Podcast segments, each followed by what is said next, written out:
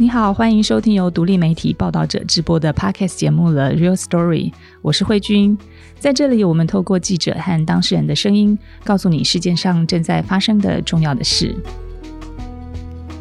最近家里有小孩的朋友，最热门的话题应该就是你家的小孩停课了吗？COVID-19 的 Omicron 的变种病毒啊，在台湾逐渐进入了这个传播的高峰时期。现在我们每一天新增的个案呢，数以万计。病毒和大家生活的距离是越来越接近。我想这一波父母是最受折磨的。孩子到底要不要打疫苗？感染病毒生病的危险性和接种疫苗可能有的严重副作用，在孩子身上到底哪一个风险比较大？不同厂牌的疫苗真的有差别吗？有关注报道者的朋友应该知道，我们开始推出了儿童新闻专题。四月份我们推出了第一个专题，就是和孩子讨论乌克兰战争。五月份，我们推出我们的第二个儿童专题，就是与 Omicron 共存时代。我们想邀请大人和孩子一起来认识和讨论，在与病毒共存的时代下，对病毒变异、对感染病毒感受的了解，更重要是要怎么决定孩子该不该打疫苗这件事。今天节目呢，我们有十岁的确诊者的小朋友的现身说法，他觉得 COVID-19 可怕吗？同时，我们也邀请了两位医学专家的小儿科医师蔡怡蓉和医师科学家黄韵如老师，来为大朋友和小朋友解惑。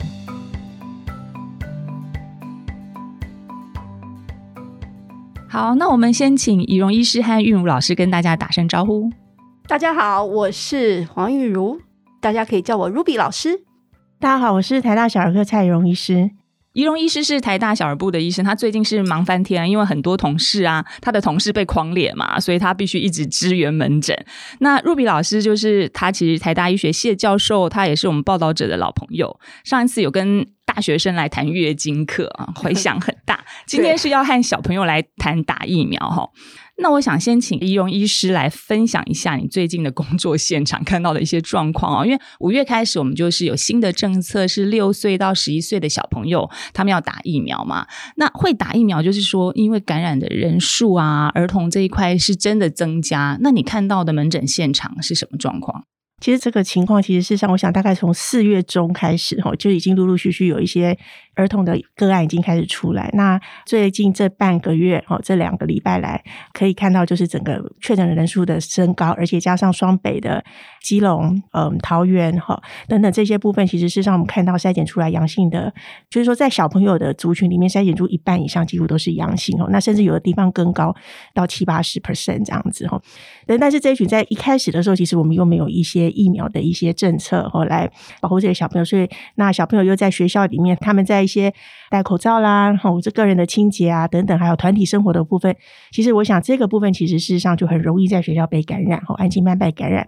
所以小朋友的感染其实事实上就会比较偏向是我们所谓的家户感染，也就是说他可能都是在学校感染，然后传回家，那在家里面造成这个家里面的一些传染的一个途径，这样子。是我们看到最新的统计啦，就是我们的 CDC 的统计，是我们现在呃十岁以下的小朋友的感染的人数的比例已经占了百分之十，那十九岁以下，十九岁到十岁这一个是百分之九，所以等于是说，呃，如果说十九岁以下就已经占了我们所有的感染人数的百分之。二十是真的急速的增加哈，那我们其实抱着这次也采访到一个实际感染的小朋友，十岁的一个小女生，她的身体就是真真实实的跟病毒打了一仗。那小朋友的心情是什么？跟病毒作战后，他对于这个病毒感到害怕呢？还有什么疑惑？我们可以来先听听这个 Rene 小朋友的心声。呃，Rene，你知道自己感染 COVID-19 的时候，那个时候你会害怕吗？我不会，就是是有哭，但是后来就是睡觉，所以就没有什么感觉，就就是跟平常一样。妈妈就说就不用害怕，妈妈就跟我讲解说，呃，就 COVID-19 会怎样怎样，然后。嗯，就让我安心。那你你搭救护车的时候，呃，就是你有看到什么，或是你觉得那个时候有没有紧张呢？那时候我觉得我没有很紧张，然后就上车就很多就是大概有一些东西都是撤掉的，然后里面就空空的，就是给我放行李。那你你的行李里面装什么？我行李里面呢很多啊，就是自修啊，然后书，然后娃娃，然后我想想哦，小魔术型故事机，然后一些生活用品。那在检疫所的时候，你有跟同学联络吗？嗯，就是有用 email 讲下话，嗯，就是互相问候，然后，嗯，他们在学校在做什么，差不多这样。嗯嗯嗯，就是讲一些学校发生的事情。对，和他们在家发生的事情。哦，那 Rene，你有说到，呃，就是你有一个问题很好奇，因为现在就是台湾开始小朋友也要打疫苗了嘛，那你有问题想要问医生是吗？对，就是问说，嗯，就是我生我有 COVID nineteen 的话，那还要再打疫苗吗？嗯，就是想说，如果有一些病得了，可能就可以防御。那像这样我得了，因为还没有这个答案，我就想说，这样会不会跟其他病一样有防御？虽然不是这么害怕这个病毒了哈，但是他也不想要再感染一次。那他现在最大的疑惑就是，我觉得可能 Ruby 老师可以来帮他解答一下，说：那我已经感染过了，我要不要打疫苗？诶 r e n e 的这个问题是一个很好的问题，而且是很重要的问题。我们讲说，为什么呃预防病毒感染打疫苗会有效？其实就是疫苗，我们是用一些看起来像是病毒的一小部分，它的 RNA 会做出来的蛋白质，然后先让我们的免疫系统来认识它，然后有准备。所以呢，当我们真的面对真的病毒感染的时候，之前打过的疫苗就会发生作用。那 Rene 他现在已经有一个真的病毒来感染他了，意思是说他的身体已经认得了这个疫苗。那我们知道打疫苗其实打一剂通多半是不够的，所以像现在我们的呃新冠的疫苗通常都是要打到第二剂，那甚至现在在成人已经需要打到第三剂，因为病毒不断的在我们说呃产生突变。那所以以 Rene 他的这个例子来说。感染了一次，一次等同于好像是自然的免疫，打了第一剂。对，那目前现在我们对于这样子的孩子的建议是，他在自然感染痊愈之后，大概十二周之后，他可以再施打第二剂追加的疫苗。因为现在对于新冠病毒的感染，我们的了解是你感染过，其实没有办法。好像是终身免疫就不会再感染，还是会有感染。尤其现在我们知道，呃，这个病毒其实它有非常多的突变，所以现在我们看到是所谓的 Omicron 变异株，过一段时间可能又会有新的变异株，所以就好像我们就是在加强我们的免疫系统，让它的免疫系统的那个反应跟保护更完整。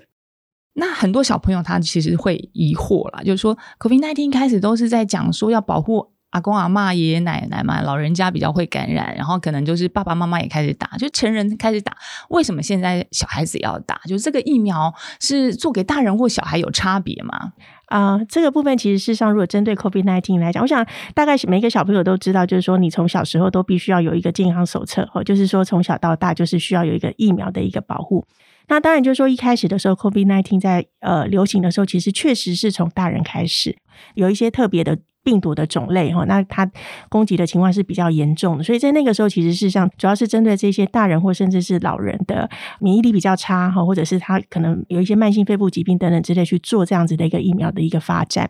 但是呢，刚刚 Ruby 老师有说过，它其实上会随着时间一直在突变。那它突变到一个程度的时候，其实可能开始就慢慢对比较年轻。或者是比较小的小朋友开始就会有一些威胁性。哦，所以像这样子的一个情况的话，当然，给像尤其在这样子大流行的时候，呃，去做这样子小朋友或者是青少年、大小朋友的这一些疫苗的一个防护，其实事实上是还是有它的必要性存在。是，然后 Ruby 老师就可以进一步帮我们大家上一个科普课啦，就说很多疫苗在安全上其实真的是好像是从大人的临床试验会开始做，啊，确认之后再再往下去做小朋友，这样是不是有这样的程序？对，这边可能要跟大朋友还有小朋友讲，所谓临床试验是怎么一回事。那我们知道，任何的药物，甚至包括疫苗，它要能够施打在人体身上，其实不是药物或疫苗开发出来就可以直接使用，它要经过所谓的临床试验。假设这个疾病，比如说这个现在新冠的疫苗，我们现在知道这个病毒它会同时感染大人，也会感染小孩。那通常在这个疫苗的开发的时候呢，就会开始一起。进行不同的临床试验的设计，那通常会从这个健康的大人开始。为什么是从健康的大人？因为嗯，我们大人的免疫力已经算是成熟了哦，在没有疾病的大人测试这些疫苗，相对上相对上是比较安全的。那如果在那个安全性的测试的时候发现，哎，这个疫苗是相对安全的，才能够考虑去推展到需要特别保护的对象，小朋友、孕妇或老人。所以大家不要觉得说，哎，大人有疫苗可以用，就可以直接用在小朋友身上，然后我们只要把大人的剂量呃减半或减三分之一，小朋友就可以用。哦，不是这样子，因为在科学上，我们还是要经过所谓这个临床试验。第一个要先证明它不会造成。严重的副作用，因为疫苗这件事情跟药物不太一样，药物是给生病的人，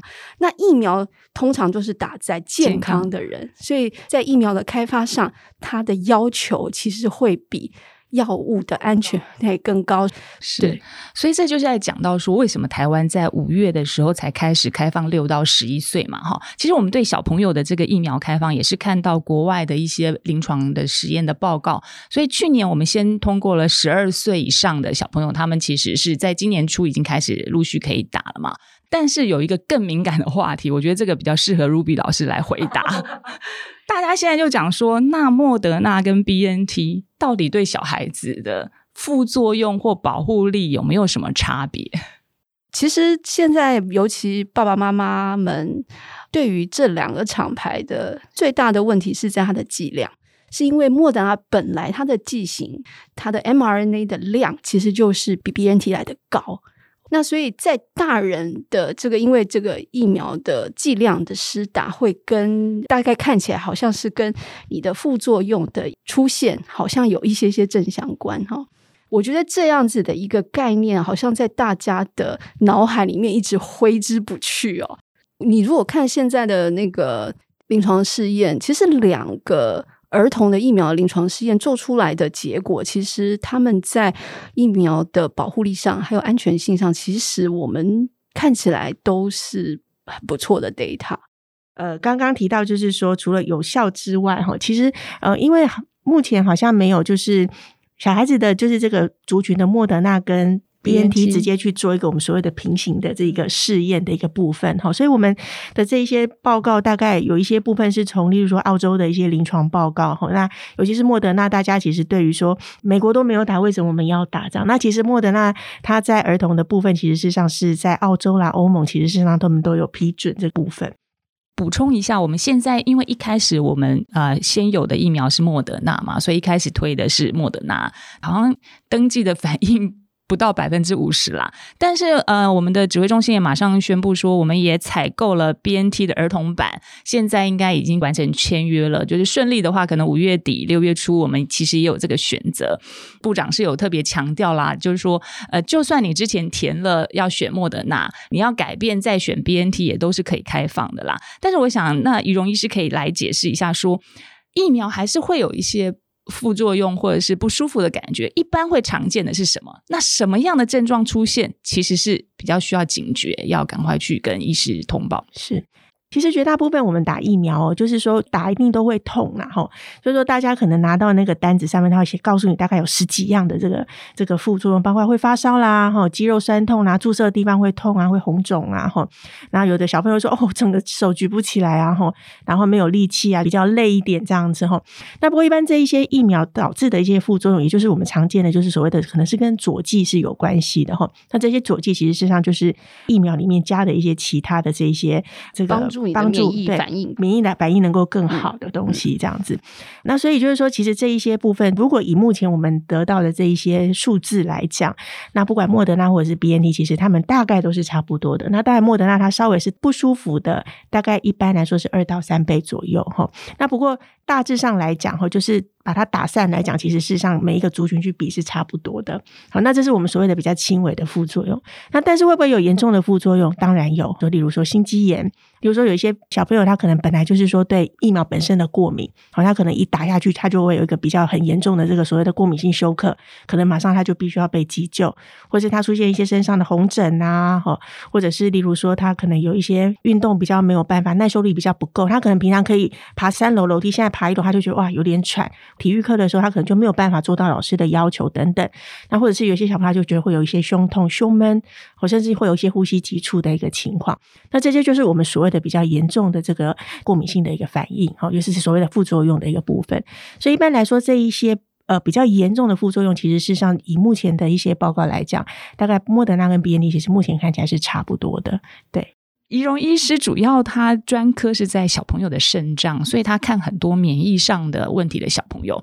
那我们又回过头来讲啊，就是说，当然大家好像现在国际啦，不只是台湾的啊，就是医界普遍还是在大流行之后建议小朋友要打疫苗的集体的保护是比较好，但是。回到个人，其实每个人的风险还是不一样哦。到底有哪一些小孩子，确实他在打疫苗的时候，必须要更多的考虑哈，可能跟他本身的疾病已经知道的一些疾病，或者他特殊的体质有关。对，其实我们在门诊的时候，其实我是肾脏科医师哈，所以我们常常会有一些小朋友，例如不管是他因为肾脏的疾病，长期在用一些我们所谓的免疫抑制剂。除此之外，当然我们还有一些所谓的癌症的小朋友，或者是先天性有一些早产啊、呼吸性疾病的小朋友。其实这些小朋友，其实他都是这些我们所谓的新冠疫苗所需要要保护的特别的对象。但是呢，在打疫苗的情况之下，会不会让这些免疫的疾病容易会有一些复发的情况？确实，事实上这个情况是会有的。那我们自己的这些小朋友，其实事实上在有时候他可能身上的疾病控制的还不错，打完之后，哎。蛋白尿跑出来，血尿跑出来，或者是他本来的疾病就有复发的一个情况。那不管是他本身先天的疾病，或者是他新来一个肾丝球发炎的这样子的一个情形，其实是陆陆续续的报告都还是是有的。那我们自己在门诊上面其实也都有遇到。所以这些小朋友要怎么样在这中间，就是说，例如说他已经在治疗了，好，但是他又要必须要在治疗的。当下能够有好的保护力，其实上是重要的。那为什么会这样子呢？因为绝大部分我们在利用一些免疫制剂啦，或者是类固醇等等，那它会抑制小朋友的免疫系统。当它抑制了免疫系统的时候，疫苗打下去，它就不会有免疫的反应。那这时候它的反应就会比较差一点。所以在这个时候，并不会说哦，因为我身体比较不好，所以我打了疫苗是有比较严重的副作用，倒不是因为这样的关系，而是因为它产生的效果不好。可能他的保护力就不够，所以这时候我们就会跟病人去。看他的情况，然后甚至稍微有时候延后，或者是把一些该用的药稍微做一点调整，让他在某一个时间点是一个适合打疫苗的时间点，然后也也可以完成他两个礼拜后抗体产生的一个速度的一个情况。这样是，所以这个利弊这件事情不是每个人相等的啦，每个人的状况的利弊得失是不一样。如果有特别状况的小朋友啊，还有家长，就是好好跟你本来的医生好好讨论你的接种的策略，或者是你要不要选择打疫苗哈。那但是大家就是还。会有一个问题，好，那我都乖乖打疫苗好了，那我就再也不会感染 COVID nineteen 了吗？这个病毒就会消失了吗？那 Ruby 老师怎么解释这个问题？其实我觉得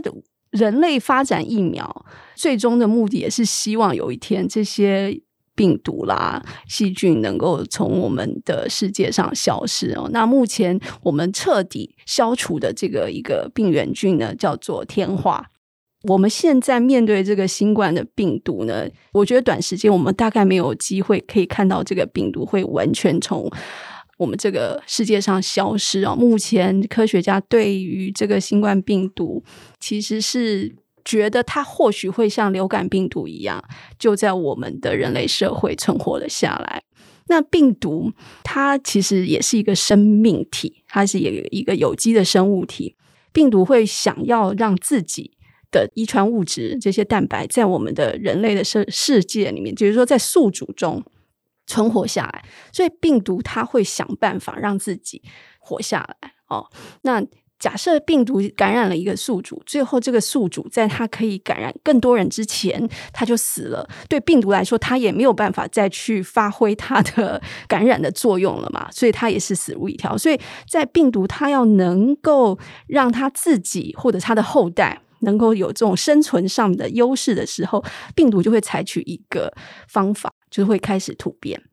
那它的这个突变就会让病毒渐渐从要杀死宿主的这件事情，渐渐的演化成，哎，会让宿主生病，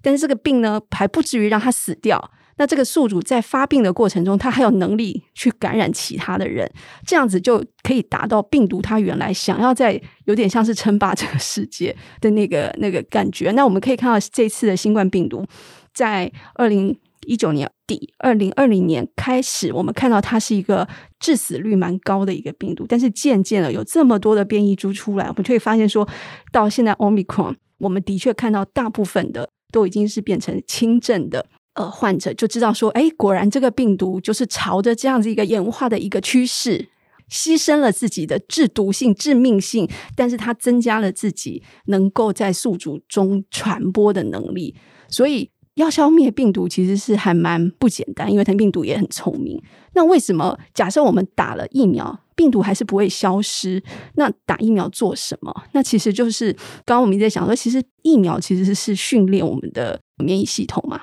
病毒不停的变异，其实就像是一直在变装的忍者。OK，那我们的免疫系统就是学习要跟这个忍者打仗。那当你的免免疫系统没有看过忍者的时候，突然来一个忍者，你会很害怕。可是，就算你打的这个疫苗是变装前的忍者，那你可能不太会害怕。说，哎，一样是忍者，有一点一样，又有点不一样。那可能免疫系统还是有一些记忆嘛。我还可以用过去面对变装前的忍者的那个招数来对付这个变装之后的忍者，总比你。完全没有看过忍者，没有练习过，然后就送你上战场要来的好。是，就是我们现在呢，我们的啊防疫政策是与病毒共存嘛，但是病毒的政策是与宿主共存啊，就是它其实也是一个很好的类 比，是一一直在病毒也要生存下去，也有它的这些策略啦。但是回过头来讲，就是说看起来普遍认为，就是新冠的这个疫苗有可能跟流感一样，未来变成。常规的接种，就是说，也许你每一季，就像像病毒一直变异的话，有可能每年你都要重新再接种一次哦。那回到最多人可能会呃需要了解，就是好，那到底有没有什么方法让我们在打疫苗之前比较不会那么不舒服？打疫苗之前要不要做一些先准备？哈，有的。爸爸妈妈来就说：“哎，那我先吃吃普拿疼这样子哈，让他先比较不会发烧等等之类哈。那其实都不需要哦，其实就是只要放松心情，然后睡饱吃饱哦。那当然就是我们要确定小朋友那段时间是呃没有一个急性的一个感染，例如有一个感冒啦、肠胃炎啊等等之类急性发烧的一个情况。那如果说有这样子的情况，我们就会建议把疫苗稍微往后挪一点，等到这个急性期的这个情况过去了，整个恢复之后，我们再来施打疫苗。我想这个部分其实事实上是在接种疫苗前。可以注意的。那另外一个部分，其实大部分我们现在可能我们在不管是青少年族群、大朋友或者是小朋友这一群呢，大概都会在学校施打的一个部分是最大的哈。那所以我们在看我女儿的那个同同意书哈，它上面就写说，其实，在青少年或者是小朋友里面，他们会有一个集体晕针的这个情况。台湾曾经有很有名的一个集体歇斯底里。对对对，所以晕针这件事情，其实事实上我们就会跟小朋友先做一些心理建设哦，就是说我们家小朋友回来，我就跟他说：“你同学同学如果在那边很紧张的时候，其实你就不用跟着紧张，因为每个人的情况不一样，或紧张程度不一样哈。所以这部分其实是我想，我们可以建议家长就是在接种疫苗前，其实事实上可以给小朋友这样子的一些心理建设。E O 医师 Ruby 老师有问题，是，请说。哎，台湾这边有没有就是说小朋友接种 mRNA 疫苗之后啊，不能上体育课？嗯，基本上我们的目前的是建议说，其实所有的活动跟生活活动都照常啦。哦对，那但是因为其实，在心肌炎的这个部分，那个时候在青少年的这个访单上面哦，确实是在 BNT 疫苗，其实事实上在十二到十八岁那个族群，尤其是男生跟女生比起来，他们的这个出生的比例大概就是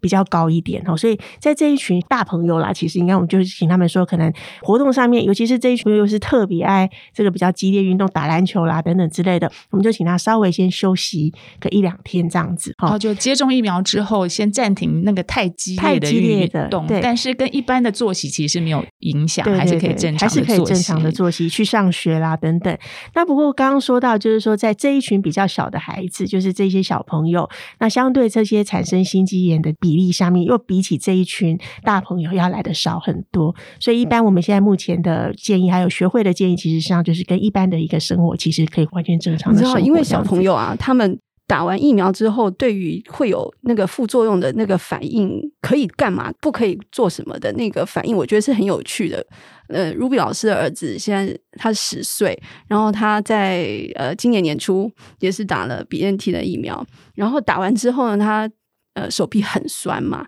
抬抬不起来，然后因为他要练习小提琴，所以就两天不用练小提琴，他非常的开心。然后要打第二季的时候，时间到，他说：“嗯，太棒了，两天不用练小提琴。”然后因为在新加坡，他们是建议说，打完 mRNA 疫苗之后呢，暂时不要从事。两个礼拜内不要从事剧烈运动，所以他们有一些体育课要打球、游泳的，就是你只要跟老师说，哎，你我什么时候才去打疫苗，你就可以有那种免上体育课两周的金牌。对有些小朋友来说，会觉得好像是不用上体育课是天大好消息，但是有些小朋友就觉得，因为打了疫苗没有办法上体育课，就觉得很遗憾。对，因为这个年纪总是好动嘛。是，其实我补充一下啦，Ruby 老师因为她的呃先生也是从事医疗行业，他现在在新加坡服务，所以他的小孩子现在是在新加坡，所以他是能够年初就打到 BNT。但我觉得顺着这个议题，就是这几天我其实因为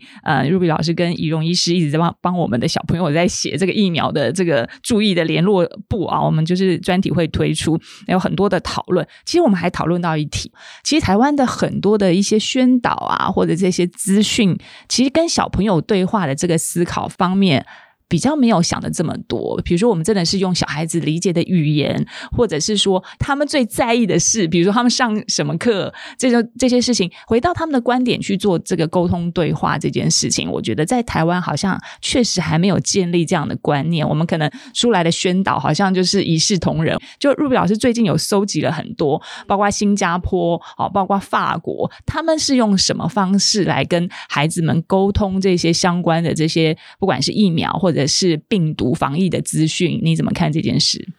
比如说在呃，COVID nineteen 新冠病毒这件事情，还有打疫苗的，对于孩儿童的这个卫教文宣，其实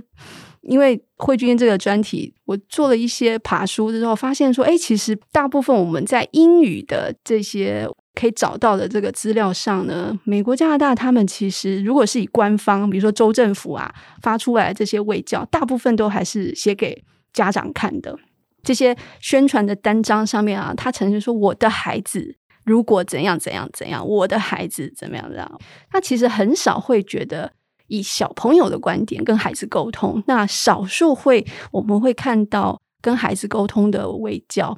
这些资讯呢，其实是来自于儿童医院。那我觉得这个也很合理啊。儿童医院医师就像呃医容医师，他们其实每一天要面对的最直接的就是那位。身为儿童的病人，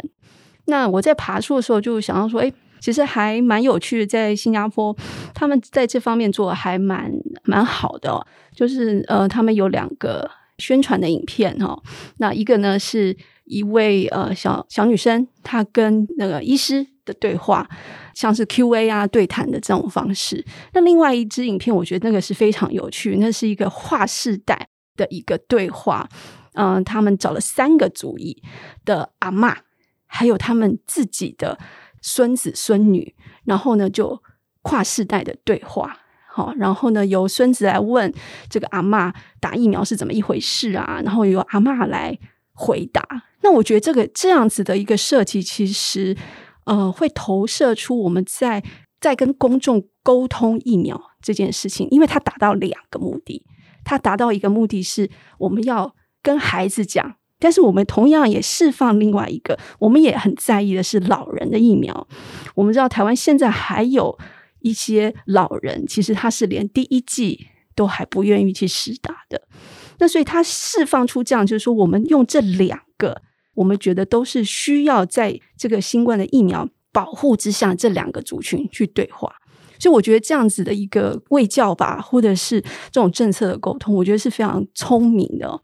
那还找到一个法国的，那个是一个蛮有趣的一个科普的频道哦。他本身是一个记者，那他的频道就是五花八门啊，各式各样的科普都有，上到天文，下到地理，然后生物啊，甚至食物啊、农田啊、农业都有。大家会觉得说，跟孩子沟通疫苗好像要用一些很幼稚的，但是这位法国的记者，他其实在他的整个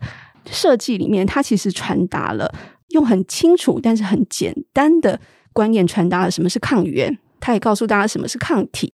然后呢，呃，因为是欧洲的这个教育嘛，他要跟大家讲说这个免疫系统如何去防护。所以呢，欧洲有很多城堡，对不对？他们欧洲的历史这样打仗，所以他就用城堡。哦，这种让孩子们在不同的文化上能够有很特别、跟他们贴近的这种沟通的方式，那我觉得是非常棒的。那这个也觉得说，如果是家长跟孩子一起看，这个教育性跟娱乐性，我觉得是非常足够的。所以，呃，今天我们跟报道者一起在做这个跟孩子对话疫苗的这件事情，我觉得特别有意义。其实我们就是努力的方向啦。我们也是真的觉得说，其实啊，我们应该要拉到跟小孩子的这个位置去讨论这件事情，因为所有的了解知识，其实就是对抗害怕、恐惧最好的基础嘛。那。最后，我们还是必须要来提醒一下，就刚刚开始，Ruby 老师也提到了啊，就是说，呃，当然我们现在普遍是觉得，在你评估你的健康啊各种方面是情况下，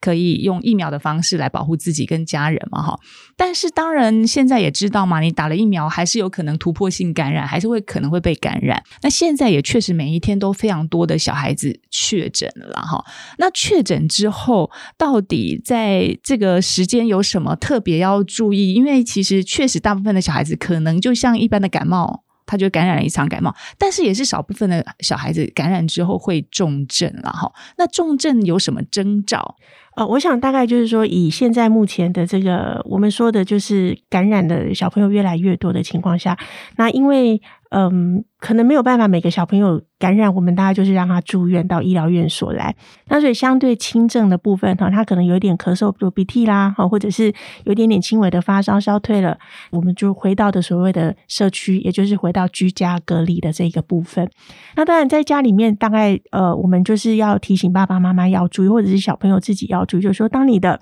呃烧一直都没有退，就是说，如果他一直还是持续的高烧，或者是例如说他一直咳嗽。然后咳得很厉害，越来越厉害，甚至到呼吸会喘。那或者是说，甚至有一些小朋友，他可能已经到脱水，他因为他咳得很厉害，又发烧，他有脱水的一个状态。哦，那或者是说，还没有打新冠疫苗的这个这些孩子，其实你如果有新冠病毒的感染，其实相对来讲，心肌炎的机会还是是有的。好，所以他可能会出现一些像胸痛、胸闷，哦，或者是呃呼吸喘、呼吸急促等等之类这样子的一个状况。那如果有这一些情况，或者是一开始有一些意识不清楚啦。啊，或者是说。有些小朋友可能就是变成本来活动力很好，就都懒懒的，即使是没有发烧的时候，他也不太爱理人哈，然后完全也不太爱吃哈。那像这样子的情况，其实都是我们所谓的开始有一些比较严重的这些症状的时候，他就一定要赶快到医院来来就诊这样子，因为这个大概就是我们会比较担心的是，可能引发到中症或者是所谓的重症的一个情况。我自己是也蛮好奇的啦，就是说现在大家都因为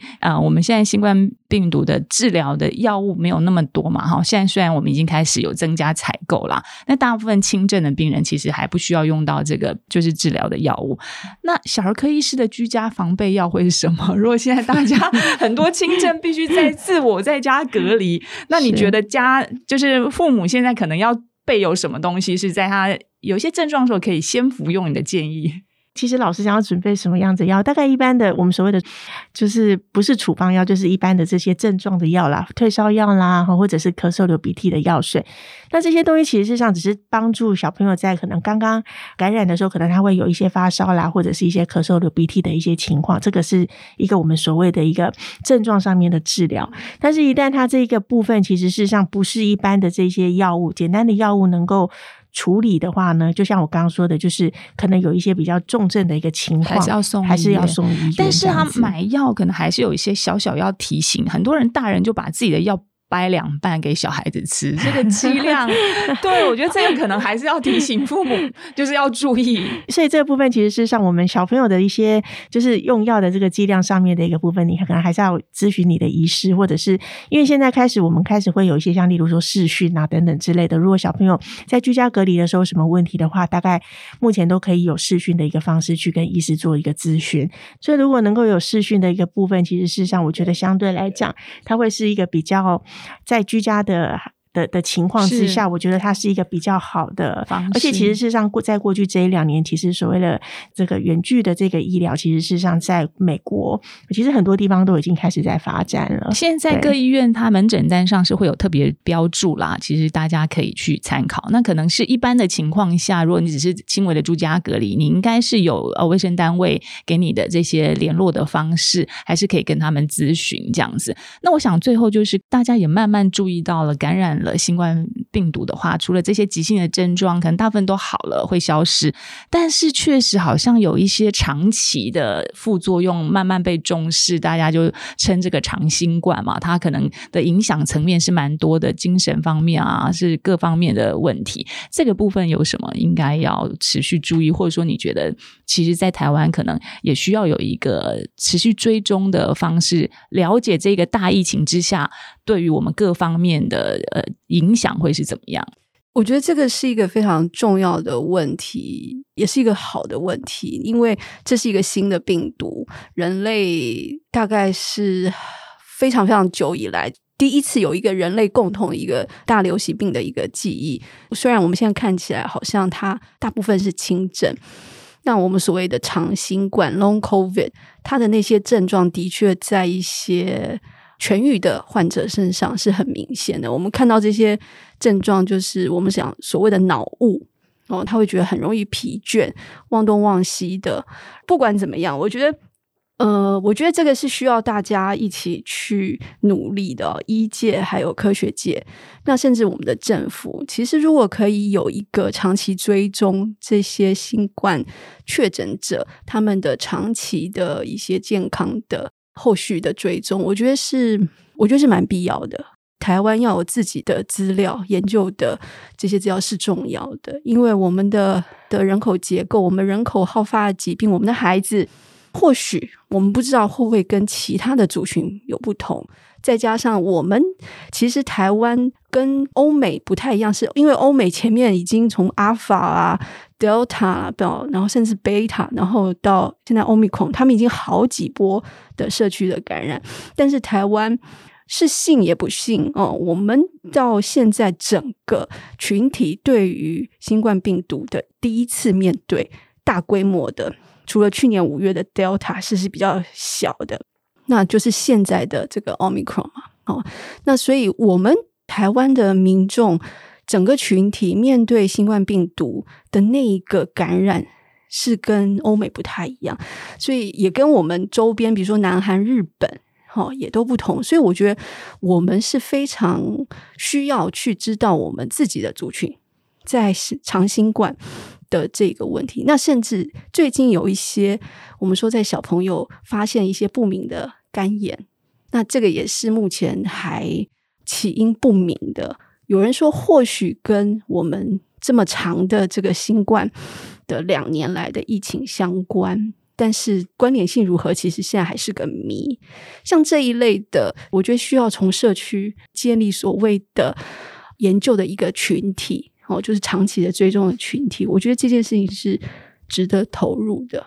是，那我也补充一下，其实，在卫福部这边，他现在有开一些追踪门诊。我觉得我们每个民众啊，大朋友跟小朋友、家长跟小孩，可能都要注意一下自己，不管是不是之后有确诊了，或是怎么样的身体的一些变化哦。那如果真的有一些疑惑的话，我觉得大家也是要主动出来，我们才可以累积这些资料。那我觉得今天是非常谢谢，就是 Ruby 老师跟仪容医师哦。那呃，现在大概两年多来，我们大概可以知道说，疫苗是没有办法帮我们完全的防护这个病毒的感染，因为它整个大传染开了。但是也蛮明白的，看到疫苗确实可以对于我们感染重症有很大的帮助。那所以在这个情况之下，我们有的资源，我们的有的知识，那大家可以爸爸妈妈跟小朋友一起来讨论哦。你马上拿到了这个疫苗的通知书，怎么样是对于你们自己最好的决策？那希望大家在这个大疫之年都可以受到最小的冲击，然后大家都可以平平安安的把这个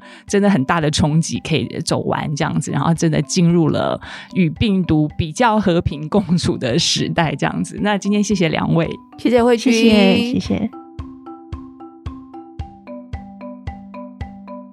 以上就是今天的节目内容。如果你喜欢这集节目，或者这集节目对你有帮助的话，除了希望分享给更多人知道，你也可以到三奥 APP 或者是报道者官网捐款支持我们。谢谢你的收听，我们下次见，拜拜。